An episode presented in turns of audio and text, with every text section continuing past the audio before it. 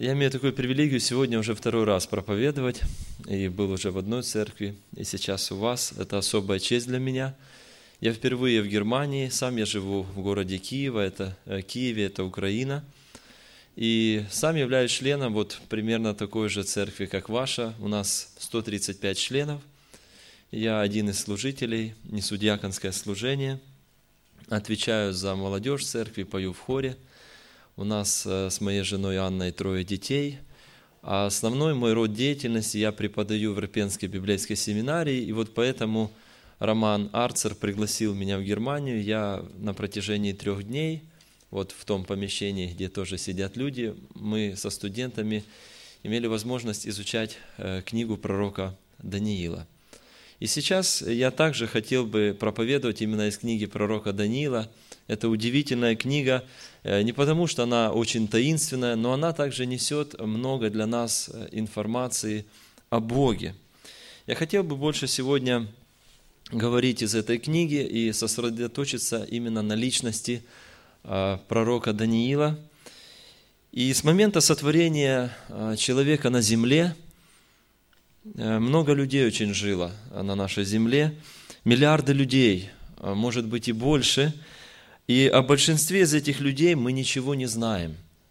Они когда-то где-то родились, они когда-то где-то что-то делали, и когда-то где-то эти люди умерли, и мы ничего о них не знаем. Только Бог знает о них все. Есть также известные люди, это известные люди в истории, которые, как мы говорим, оставили заметный след. Это выдающиеся политики, полководцы, ученые, писатели – о таких людях мы знаем больше, о таких э, людей биографии, истории жизни мы изучаем в школах, в институтах, и их э, изучают их жизнь из поколения в поколение, передают. Но есть еще одна категория людей, особенная категория людей в истории. Это те люди, которые по-особенному запечатлены в истории по той причине, что это были Божьи люди – не все они были известными вот в нашем человеческом понимании этого слова, не все они были, может быть, успешными, не все они долго прожили на этой земле, может быть, сделали что-то значимое в истории человечества, но все они имеют очень такую особенность, главную, они имели живые отношения с Богом. Именно о таких людях нам повествует Библия, тех людях, которые названы героями веры, те, которые ходили с Богом, те, которые жили для Бога, те, которые славили Бога здесь на земле. И вот одним из таких людей, живших на земле э, давно, две с половиной тысячи лет тому назад, был муж, э, которого по-особенному любил Бог. Муж, которого звали Даниил, который был назван мужем желаний, мужем драгоценным – в юности он лишился семьи и попал на чужбину. Не раз его жизнь подвергалась смертельной угрозе. Бог открывал ему на протяжении долгих лет события будущей земной истории, что приводило его в состояние трепета, в состояние страха. Он не понимал многое из того, что Бог открывал ему в этих видениях, однако всем сердцем своим он верил в Божье могущество и никогда не отчаивался. Он стал драгоценным, он стал возлюбленным в Божьих глазах именно за свою верность и посвященность Богу.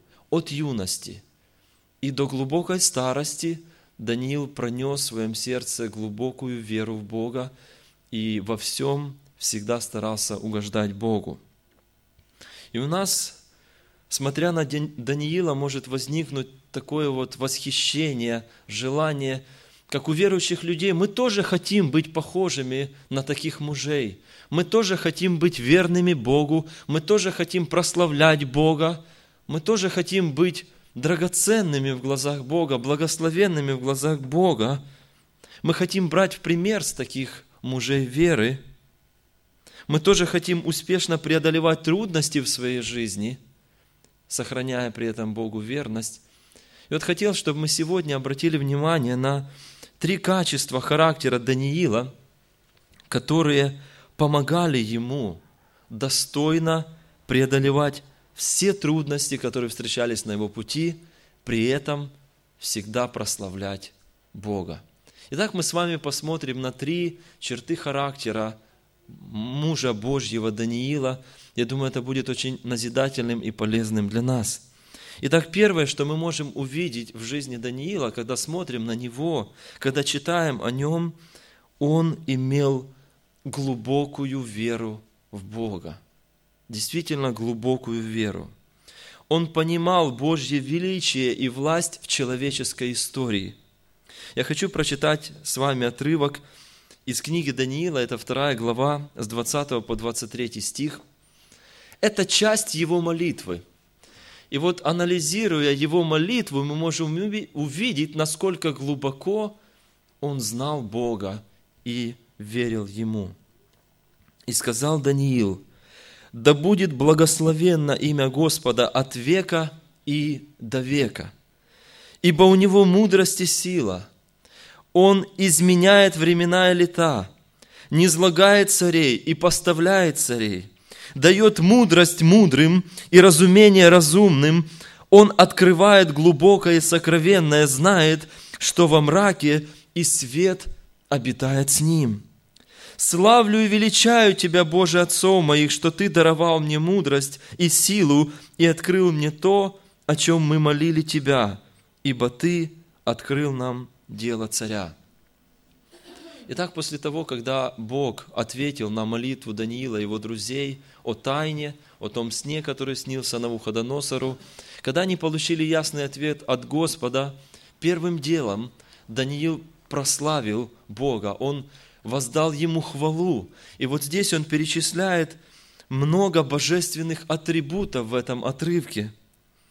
И интересно, что в оригинальном тексте эти атрибуты стоят в виде активных причастий. То есть он в своей молитве говорит о Боге как о том, кто постоянно действует во Вселенной. Это не какая-то, знаете, сила абстрактная, которая сотворила землю и отстранилась куда-то, ни во что не вмешивается. Даниил признает Бога как того, кто постоянно, активно действует во Вселенной. Он управляет всем, Он владычествует над всем, Он единственный, кто все знает, Он единственный, кто все может – и Он единственный, кто всем управляет. Он имеет абсолютную власть. У Бога есть план для человечества, и Он силен воплотить его в жизнь, и Он это делает.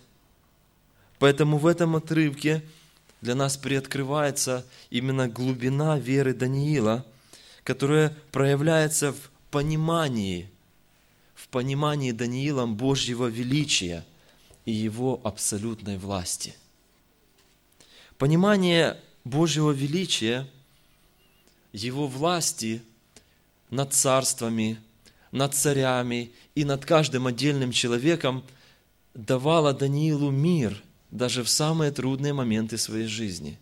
Он никогда не паниковал, он никогда не отчаивался, он был способен доверять всемогущему и всевластному Богу.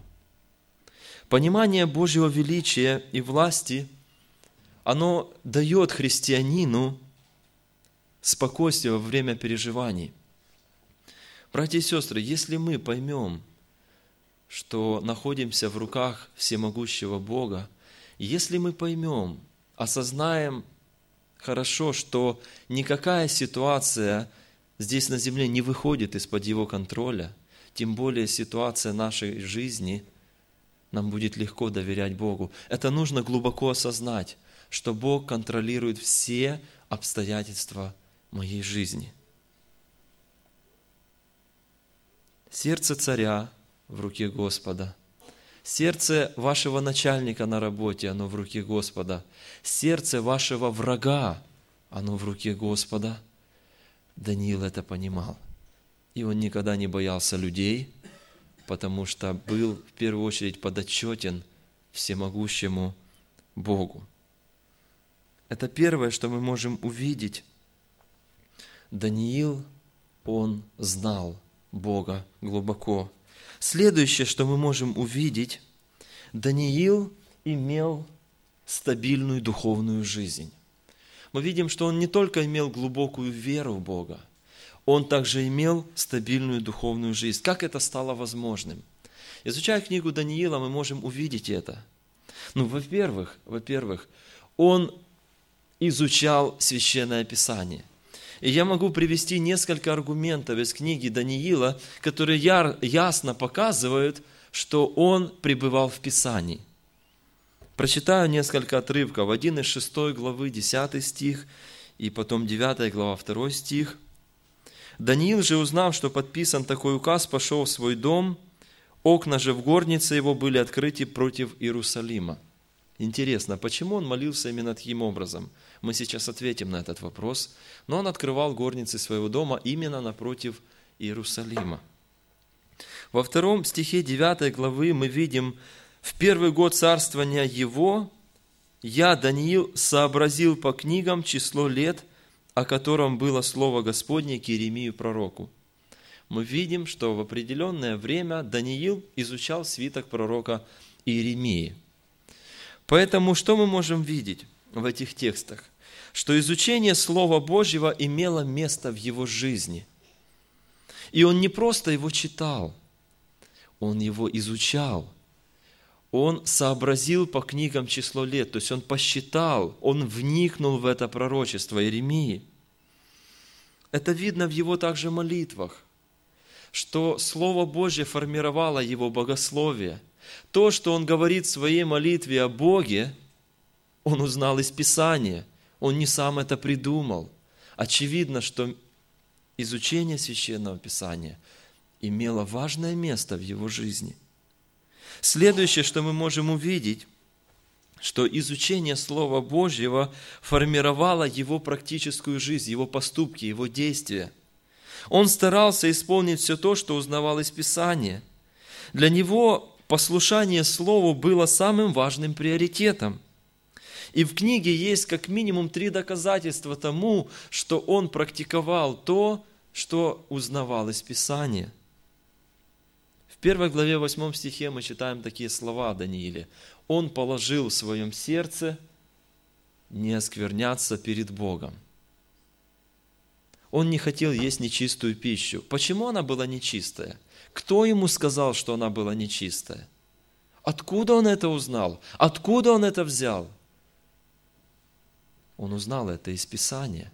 Он был наставлен в Писании. Поэтому, когда он попал в Вавилон, в этот чуждый э, город с совершенно другими законами, правилами жизни, он сразу положил себе в сердце не оскверняться перед Богом. Слово Божье направляло его поступки – мы видим также, что он молился в сторону Иерусалима. Это тоже не случайно, это не какая-то, знаете, деталь, на, как, на которую не нужно обращать внимание. Он тоже взял это из Писания. Потому что когда царь Соломон молился о посвящении храма, он произнес такие слова, «Если твой народ согрешит и отправится в землю чужую, там, где их пленят, и там они придут в себя, и там помолятся тебе, обратившись в сторону города этого и в сторону святилища этого, то ты услышь и ответь. Я уж точно могу увидеть, что Даниил изучал третью книгу царств, он знал ее. Поэтому вот эту практику молитвы в сторону Иерусалима, в сторону святилища, он взял тоже из Писания. Это не была какая-то традиция, которую он сам себе придумал. Он взял это из Библии, он это практиковал. И также он молился в 9 главе за восстановление своего народа на основании пророчества Иеремии. Он прочитал в этом пророчестве, что Бог через 70 лет обещает вернуть свой народ на родину. Он это прочитал, и он начал молиться. Прочитайте девятую главу, она очень интересна. Как он молится Богу за свой народ. И вдохновила его к этой особенной молитве – пророчества Иеремии. Итак, мы видим человека, который изучал и хорошо знал Слово Божье. Он его практиковал в своей жизни, поэтому его духовная жизнь была стабильной, и это первая причина изучения Писания. Братья и сестры, я хочу задать вам несколько вопросов. Какое место изучение Библии занимает в вашей жизни?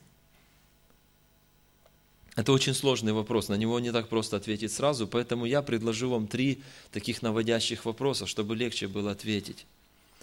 Ну, первый вопрос. Чтобы понять, какое место Слово Божье занимает в нашей жизни, надо ответить еще на несколько вопросов. Первый. Как часто вы читаете Библию? Это каждый день, это раз в неделю, это раз в месяц или, в общем-то, никогда. Я прихожу на служение и слышу здесь, зачем мне читать Библию. Как часто вы читаете Библию? Второе. Насколько серьезно вы изучаете Библию? Вы стараетесь действительно вникнуть в смысл слов. Вы задаете вопросы, возможно, служителям о значении каких-то отрывков – вас интересует, что значит это, что значит это написанное. Вы не просто поверхностный читатель, вы хотите знать, что именно это значит. И сейчас такие возможности открываются для нас учиться, получать образование. Сейчас в нашей стране открыты двери для того, чтобы учиться. И здесь у вас свобода. Такое было не всегда. Я слышал историю от нашего ректора, бывшего, он уже в вечности, Алексей Гаврилович Брынза, он рассказывал, как в 50-е годы они, будучи молодыми людьми, ночью преодолевали десятки километров, чтобы встретиться с братом, каким-то пожилым, сведущим в Писании, и всю ночь до утра они задавали ему вопросы. Почему ночью? Потому что днем их могли увидеть, и это преследовалось по закону. Поэтому они под покровом ночи собирались и также под покровом ночи расходились по одному, чтобы никто не увидел. Они задавали вопросы, они хотели знать. Они хотели знать Слово Божие. Поэтому насколько часто, насколько серьезно вот вы хотите изучать Писание. И третий вопрос. Любите вы, ли вы слушать библейские проповеди? Когда объясняется Библия, или это для вас что-то такое скучное, ненужное, совершенно неактуальное? Поэтому три таких вопроса. Как часто вы читаете Библию? А, хотите ли вы э, вот изучать ее? Вникаете ли вы? И любите ли вы слушать библейскую проповедь? И вот если вы позитивно ответите на эти три вопроса, значит место Слова Божье занимает правильное место в вашей жизни – если вам сложно ответить позитивно, то Слово Божье не занимает того должного места, которое должно занимать в жизни верующего человека. Итак, мы видим в жизни Даниила. Он любил Слово Божье. Что сегодня формирует ваше мышление? Что сегодня формирует ваши поступки или жизненные приоритеты? Что влияет на вас? Я хочу предложить такой тест. Это варианты ответа я задаю вопрос, что формирует ваше мышление и жизненные ценности, и варианты ответа. Первое – Библия. Второе – телевизор. Третье – пресса. Четвертое – жизненный опыт. Пятое – советы родственников и друзей. Шестое – все вышеперечисленное. Что сегодня формирует ваш жизненный, ваши жизненные ценности, ваши приоритеты, ваши поступки?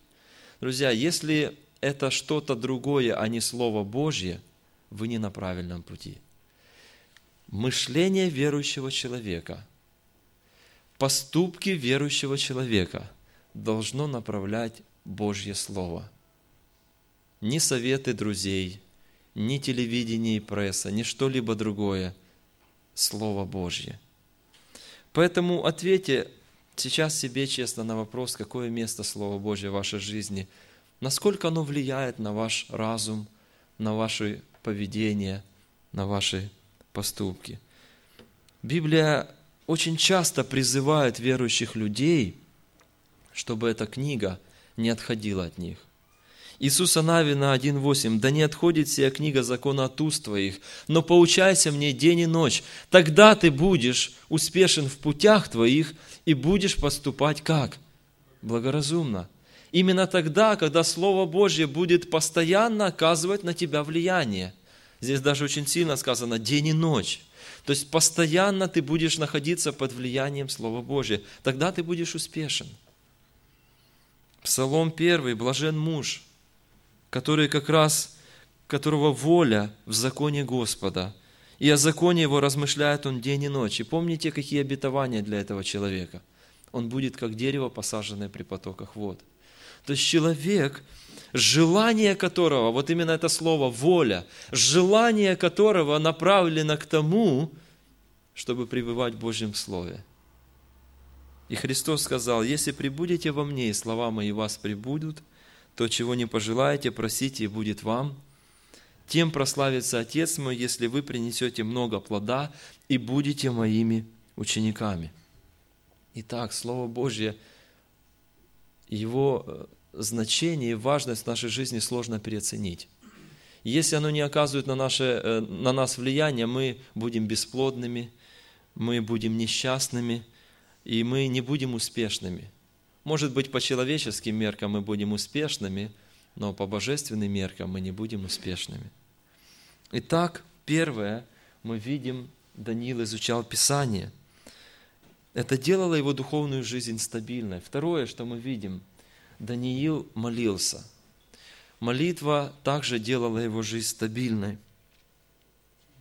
И когда мы читаем отрывок из 6 главы его книги, 10-11 стих, мы можем как раз прочитать, когда же, узнав, что подписан такой указ, пошел в дом свой, окна же в горнице его были открыты против Иерусалима, и он три раза в день преклонял колени и молился своему Богу и славословил его, как это делал он и прежде того. Тогда эти люди посмотрели и нашли Даниила молящегося и просящего милости пред Богом своим. Итак, Даниил молится. И мы видим вот в этом отрывке для нас открывается молитвенная жизнь этого Божьего человека. Ну, во-первых, мы видим, что он молится здесь на коленях, и это показывает нам его глубокое почтение к Богу. Это выражено в его позе. Он молится регулярно. Он для себя взял правило три раза в день молиться, и он этого придерживался на протяжении всей своей жизни – и интересно увидеть, из каких элементов состояла его молитва. Что было в этой молитве, о чем он говорил Богу. И здесь используются три причастия, которые нам описывают э, его молитву. Из каких элементов она состояла. Здесь оригинальные слова вот из арамейского текста, но очень просто их можно запомнить. Во-первых, он был благословляющий Бога, потом он был молящийся и славословящий. Что это значит? Это говорит, что, во-первых, в его молитве были слова прославления Бога. Он поклонялся Богу. А, возможно, он называл какие-то атрибуты Бога. Он говорил о Божьем величии. То есть он ему поклонялся. То есть мы говорим поклонение сегодня в контексте больше музыкального служения, когда мы поем что-то о Боге, и тем самым мы поклоняемся Ему. Так вот, в молитве он что-то говорит о Боге, о Его величии, о Его славе, и тем самым он поклоняется, он благословляющий Бога. Второе, он молящийся. Это слово может иметь оттенок заступнической молитвы. То есть он в своих молитвах молился не только за себя. То есть он приносил нужды и других людей – и в частности, в книге мы видим, он переживает очень сильно за свой народ, за судьбу своего народа Израиля. Это очень характерная черта Божьих людей. Божьи люди, которые, ну, имеют, знаете, такое пасторское сердце, которые молятся за нужды других людей, и они неравнодушны к жизни других людей, они неравнодушны к проблемам жизни других людей, и поэтому они молятся за них. И третье, третье, он славословящий, здесь вот это слово имеет оттенок давать благодарность. Он благодарит Бога публично. Интересно сказано, что он славословящий пред всеми, то есть он это вслух делал, и это указывал, указывает, он не стесняется благодарить Бога. Друзья, вот если посмотреть на вот эту схему, как молится Даниил, что мы можем сказать о своей молитвенной жизни? А каково содержание наших Э, молитв. Мы прославляем Бога в наших молитвах, или спешим перейти к нашим нуждам. Мы молимся за других, за проблемы наших братьев и сестер, за, может быть, э, проблемы нашей церкви, за какие-то проекты нашей церкви, за нужды нашей церкви поместной, э, за служителей, которые, знаете, на передовой находятся, им непросто. Молимся ли мы за других? Или сосредоточены только вот на себе, на своих нуждах и нуждах своей семьи? И третье. Благодарим ли мы Бога за те ответы, которые получили на свои молитвы? Человек очень неблагодарное существо. Мы часто забываем благодарить. Когда нам первый раз делают какое-то добро, мы скажем спасибо. Когда нам второй раз делают какое-то добро, мы, в общем-то, воспримем это как должное. Но когда нам третий раз делают какое-то добро, мы, э, то есть не сделают, мы даже обидимся, что нам не сделали что-то. Мы забываем благодарить часто – мы никогда не забываем просить, когда у нас действительно нужда, но благодарить забываем. Но что характерно для Божьих людей? Они благодарили Бога. Это мы видим у Даниила. Итак, его э, духовная жизнь состояла из двух важных элементов. Это изучение э, Божьего Слова и э, регулярная правильная молитвенная жизнь. Что важнее в жизни христианина, изучение слова или молитва? А, сложно ответить на этот вопрос. И одна женщина как-то подошла к пастору и спросила, пастор, а что важнее для меня, это была из новообращенных женщина, что важнее для меня в моей духовной жизни, читать Библию или молиться? И тогда он ей встречный вопрос, а какое крыло у птицы важнее, правое или левое? Она немножко подумала и сказала, ну, наверное, оба важны, потому что не будет того крыла, и птица не полетит. Нужно одновременно махать двумя крыльями. Так вот, в нашей духовной жизни нужны вот эти два крыла. И чтение, изучение Слова Божьего, и правильная молитвенная жизнь. И когда эти два крыла у нас нормально работают, тогда наша духовная жизнь стабильна, относительно стабильна – мы пребываем в Его Слове, и мы имеем живую, тесную связь с Богом. И третья, третья черта характера Даниила, которая открывается в книге Даниила, он имел хорошее личное свидетельство. Итак, мы уже посмотрели, что он имел глубокую веру, он имел стабильную духовную жизнь, и также он имел хорошее личное свидетельство. Как ему это удалось? Как ему это удалось? Ну, во-первых, он жил в соответствии со своим именем. Его имя Даниэль означает «Бог мой судья». Он всегда помнил об этом.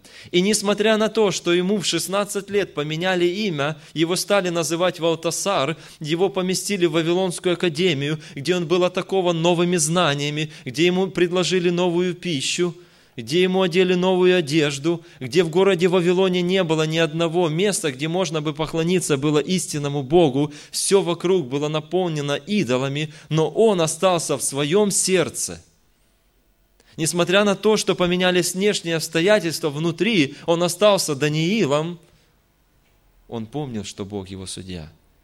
И он этому Богу всю жизнь старался угождать. Он постоянно жил в соответствии с его именем. Следующее, что мы можем увидеть, что делало его э, свидетельство хорошим и сильным, влиятельным, он имел сострадание грешникам. Он имел сострадание грешникам.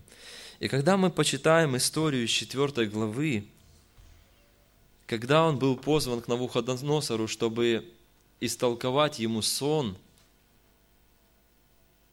и этот сон имел плохое значение, он не порадовался за царя. Посмотрите, как он, как он сказал, 4.16, «Твоим бы ненавистникам этот сон, и врагам твоим значение его». У него были все основания держать зуб на царя Навуходоносора, если так можно сказать. Он привел их э, с их родины, привел насильно в Вавилон. Потом он пытался сжечь в печке его троих друзей. гордый идолопоклонник. Но посмотрите, какое отношение у него к нему. Это сострадание грешному человеку. Бог ненавидит грех, но Он любит грешника. Божий человек тоже ненавидит грех. Он ненавидит грех, который, возможно, делают другие люди, но Он любит грешника. Он имеет сострадание грешнику. И Он дает потом царю еще хороший совет, э, чтобы с ним не случилось это зло. Царь не послушался его э, совета – и иметь сострадание грешным и злым людям по-человечески очень тяжело. Я бы сказал даже больше, это невозможно. Невозможно по-человечески любить тех людей, которые делают тебе зло. Это невозможно. Любить грешника, любить злого человека может только тот человек, в чьем сердце Божья любовь живет. И никак иначе. Любить по-настоящему может тот человек, кто сам испытал в своей жизни Божью любовь. Прощать по-настоящему может тот человек, кто сам понял, понял, что такое Божье прощение. Кто сам был падшим грешником, которого поднял Господь. Вот такие люди умеют прощать, такие люди умеют любить. И это дано им от Бога. Такое сердце было у Даниила – он имеет сострадание грешникам, он также был очень тактичным и внимательным, мудрым человеком, который умел общаться с людьми. И во второй главе, в 14 стихе есть интересный эпизод. Тогда Даниил обратился с советом и мудростью к Ариоху, начальнику царских телохранителей, который вышел убивать мудрецов вавилонских. Я хочу вам сейчас нарисовать вот, вот эту ситуацию – Навуходоносор издал указ убить всех мудрецов в Вавилоне. И вот этот человек, которого звали Ариох, вышел, чтобы этим заниматься. Это был царский телохранитель. Попробуйте себе представить, как он выглядел. Наверное, еще вот так вот. Два таких, как я, высокий, такой крепкий муж. И вот представляете, стук в дверь общежития Даниила. Он открывает дверь, и тут стоит Ариох. И Даниил понимает, что этот человек не случайно пришел. Какие нужно подобрать слова, чтобы этого человека вызвать на диалог? Ариох – начальник царских телохранителей, лучше даже перевести царских палачей. Это начальник спецназа, это те люди, которые натренированы только выполнять приказы, они не натренированы обсуждать приказы. И посмотрите, Даниил обращается к нему с мудростью и советом. По-другому еще можно это объяснить благоразумно и здраво. То есть Даниил находит такие слова, чтобы этого человека вызвать на диалог, на общение. И Ариох открывает ему, почему вот такое повеление от царя. И тогда Даниил просит э, время у царя, чтобы ему толковать сон. И мы видим, что Даниил в своей жизни очень умел общаться и находить общий язык с людьми, даже с которыми он не разделял богословских убеждений. Ариох – это язычник, но он понимает, Даниил, что он имеет над ним власть. Он говорит уважительно по отношению к нему. Навуходоносор имеет власть и авторитет, он говорит уважительно по отношению к нему. Он не разделяет их веру, их позиции – но он уважает их должности. Друзья, нам, как верующим людям, нужно учиться этому. Мы часто бываем горды. Мы знаем, а ты не знаешь. Мы часто бываем дерзки по отношению, может быть, своим начальникам на работе. Мы бываем дерзки по отношению к своим преподавателям в университете или в школе к учителям. Друзья, нам, как верующим людям, нужно уважать тех людей, которых Бог поставил начальниками, уважать власти, которые установлены. Это не значит, что мы будем подчиняться всем приказам, даже тем, которые противоречат Библии, но уважение, такт – это очень важно для правильного, хорошего свидетельства. Это сложно переоценить для правильного, хорошего свидетельства людям о Боге. Они не будут слушать тебя, если ты непокорный, если ты раздражительный, если ты неуважительный человек – Что ты им сможешь сказать о Боге? Кто тебя будет слушать? Даниил так не поступал. И поэтому мы видим, что этот человек оказывал огромное влияние на тех людей, которые жили вокруг него, на царей. Он оказывал влияние на них положительное. И последнее, что мы видим в нем, что делало его свидетельство хорошим, он не искал славы себе. Даниил во всем желал всегда прославить Бога. И вот когда он получил ответ на свою молитву, вот если изучать вторую главу, он мог бы легко стать миллионером в то время, я говорю в кавычках, э, издать книгу, раздавать автографы, выпустить диски, потому что ему открыта великая тайна. И использовать это, чтобы возвысить себя, чтобы сделать себе блестя, блестящую карьеру. И интересно видеть, когда он предстал пред царем, что он сказал ему? «Царь, я очень способный, перспективный юноша, и я тебе сейчас объясню твой сон, и ты должен сделать меня в будущем начальником, потому что никто из твоих э, ученых не смогли ответить на твои вопросы, а я смогу ответить на твои вопросы. Обрати на меня внимание. Смотрите, как он использует вот сложившуюся ситуацию. Он говорит, Тайны, о которых царь спрашивает, не могут открыть царю ни мудрецы, ни обаятели, ни тайноведцы, ни гадатели. И эту ситуацию он использует не для того, чтобы вознести себя, а чтобы засвидетельствовать о Боге. И дальше он продолжает, но есть на небесах Бог, открывающий тайны.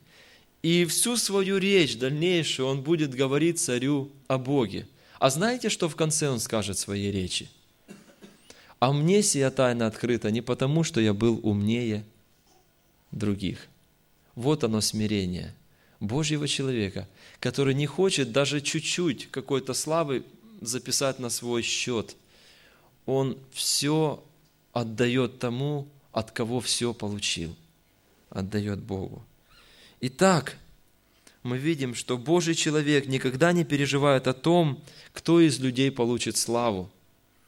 Божьего человека всегда интересует только одно. Он стремится прославить Бога во всех ситуациях. Поэтому мы увидели три качества характера Даниила, которые, в общем-то, помогали ему достойно преодолевать все трудности в своей жизни и испытывать особое Божье благоволение. Этот человек имел глубокую веру в Бога. Он знал Господа – этот человек имел стабильную духовную жизнь. Он пребывал в Писании и в молитве. И этот человек имел хорошее свидетельство для окружающих людей. Он был действительно Божьим человеком. Поэтому, братья и сестры, кем бы вы ни были сегодня в жизни, начальником или подчиненным, студентом, пенсионером, будьте верны Богу там, где вы находитесь. Старайтесь укреплять вашу веру, ваше познание Бога. Стремитесь к стабильной духовной жизни. И старайтесь быть в этом мире светом, быть в этом мире солью. Именно к этому призывает нас Господь, чтобы мы всем сердцем искали славы Ему. Аминь. Помолимся. Наш Господь, мы благодарим Тебя за уроки из Твоего Слова – Благодарим за таких верных мужей, которых Ты вел и благословлял. И Ты знаешь, в какое время мы живем, когда попираются стандарты Твои, когда грех умножается в этом мире. Помоги нам быть верными, бескомпромиссными. Помоги искать славы Твоей, жить для Тебя. Благослови нас, даруй нам эту привилегию быть использованными Тобою для Твоей славы. Отец и Дух Святой. Аминь.